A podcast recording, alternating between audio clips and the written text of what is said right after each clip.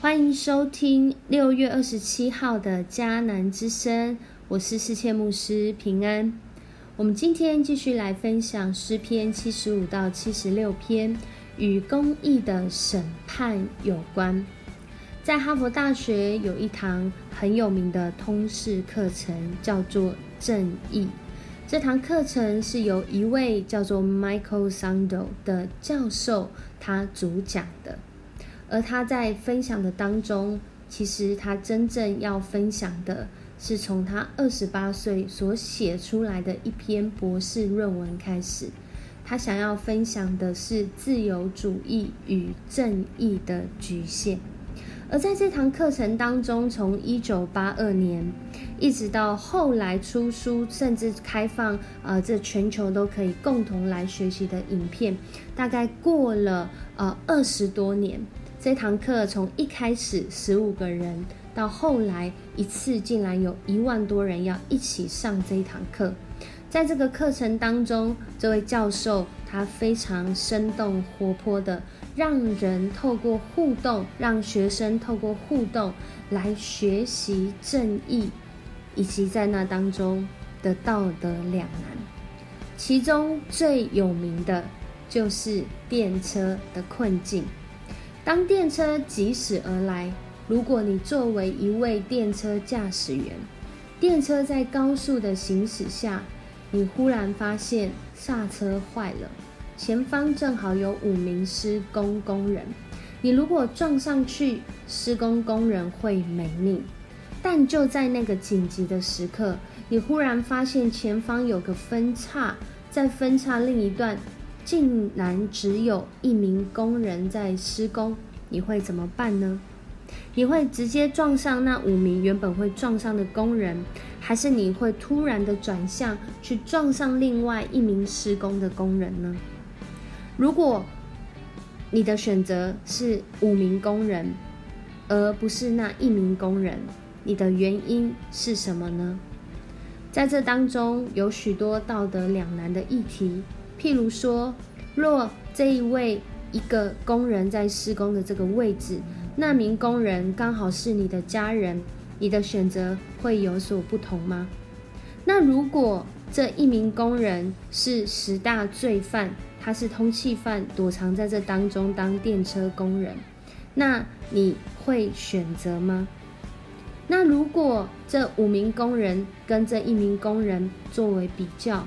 这五名工人，他们是一般民众，然而这一名工人却掌握了所谓的生物科技，那个能够解救癌症基因的啊这样的一个身份，你的选择会有所改变吗？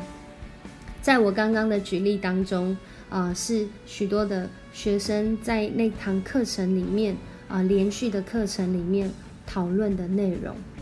然而，透过这些讨论的内容，我们真实发现，人人都想寻求公义的实现。然而，人人也在这当中发现自己的局限。所以，今天这两篇诗篇的诗人，其实让我们看见他们的智慧，以及他们的渴望。他们知道谁才能够实现。没有错，就是我们今天看到这两段经文、这两段诗歌当中所说到的上主。所以一开始七十五篇的诗人就说：“上帝啊，我们感谢你，我们感谢你，我们宣扬你的伟大，诉说你奇妙的作为，因为他深知公义的掌权是在主的里面，他深知他盼望的这位主，他是有公义的主。”他按着他的日期会施行审判，他按着他的日期会使骄傲和邪恶的人跌倒。还记得吗？我们有说过，骄傲其实他所有的表达是他全然与神为敌。与神为敌，就是指他将自己当作神一样。然而，我们知道没有人能够将自己当作神一样，唯有主他自己可以。所以在这里，诗人很笃定，公义的审判将会临到，而公义的审判不是由东方、西方、南方、北方，这指的是其他地方的势力，或是这些有权势者。审判不是从这些地方来的，而是会由上帝而来。在那个时候，他亲自要判某些人有罪，有某些人没有罪。而有罪的那些人呢？这里用了一个形容，就是说这个酒杯啊，盛满这个苦的酒，或者是这个罪恶的酒，而最后这些邪恶的人要喝下去，连一滴都不剩。也就是说，这些邪恶的事、邪恶的作为，最后他们要自己来承受。但是诗人在这里说到，我却是在这里宣扬主的啊。作为我要不断歌颂赞美他，因为他粉碎邪恶者的权势，他要加强艺人的力量。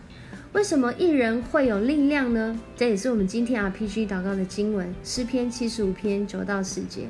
我们再来读一次哦。他说：“但是我要永远宣扬雅各的上帝，我要不断的歌颂赞美他，他要粉碎邪恶者的权势。”他要加强艺人的力量。诗人深知这公义的审判必定临到，所以他的心里就有了力量。即便现在看来是这么的不公义，现在看来的是这么的模糊不清，现在看来是这么的道德两难，然而他却因着信靠主，他的心里有力量。在七十六篇的时候，也继续讲到哦，讲到说什么？讲到说上主他公义的审判，到最后会临到，即使是连那个有战马的、有骑士的，就都死亡。在这里所说到的战马骑士，讲的意思是说，在当时最厉害的军队，他们都没有办法战胜我们的上主，因为上主才是那个。能够击败敌人，没有没有仇敌的，没有仇敌能够胜过他的，呃，而且他是那位掌权的主，他能够呃使所有的人在一瞬间都来降服于他，所以他在这里讲啊，最后的经文其实有的人在读的时候可能会有一些呃纳闷。为什么最后十一、十二节说要向上主你们的上帝偿还所许的愿，邻国都要向他进贡、敬畏他呢？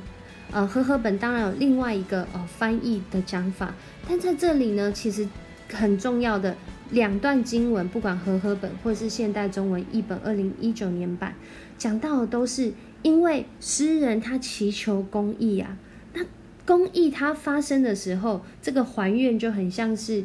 当公益发生的时候，我们是怎么还愿呢？我们去烧香拜拜吗？我们去添香油钱吗？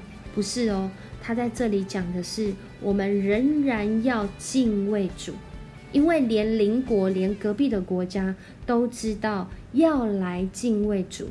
我们的主不缺我们的进贡，不缺我们的金钱，他要的是我们活出那敬畏的回应和态度。所以，当我们面对在这世上的不公义的时候，我们怎么样来回应呢？这个 Reinhold Niebuhr 他曾经说：“他说，爱是动机，而正义是工具。我们的主透过他公义的管道，透过他公义的方法，好像工具一样，带领人知道，我们如果要活出爱。”那很重要的是，我们要走在公益里面。我记得有一年去参加领袖高峰会的时候，我们有跟一个啊这个招牌立牌来拍照，它上面就写着：贫穷的相反不是富有，而是正义。主有那完全的正义。如果我们觉得我们很缺乏，我们贫穷，那我们就要来寻求这位正义的主。如果我们已经觉得我们很富有，然而这个富有当中若没有正义，那我们就需要回到主的面前。如同 Renhold 尼布尔说的：“爱是动机，而正义是工具。”我们晓得这工具的使用方法吗？我们有寻求这工具的使用说明吗？我相信主要教导我们，也让我们透过寻求这些诗人他祷告的话语，寻求圣经上主所说的话。使我们知道如何活出公义。我们一起来祷告，主，我们来到你的面前，我们要像诗人一样来赞美你，我们要高举你的名，因为我们深知，主啊，唯有主，你能够实现完全的公义。主啊，我们就好像是那公益的一个碎片，一个拼图，但主，我们也努力的来回应。主，你所赏赐我们的心意，就是要我们行公益、好怜悯、存谦卑的心，与主来同行。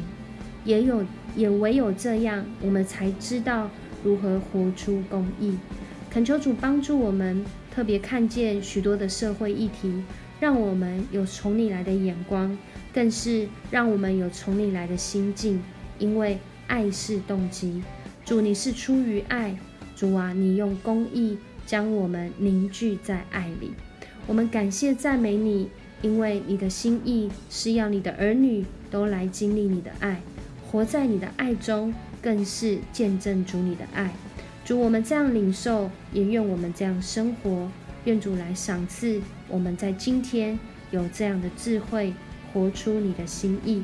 我们这样祷告，奉主耶稣的名求，阿门。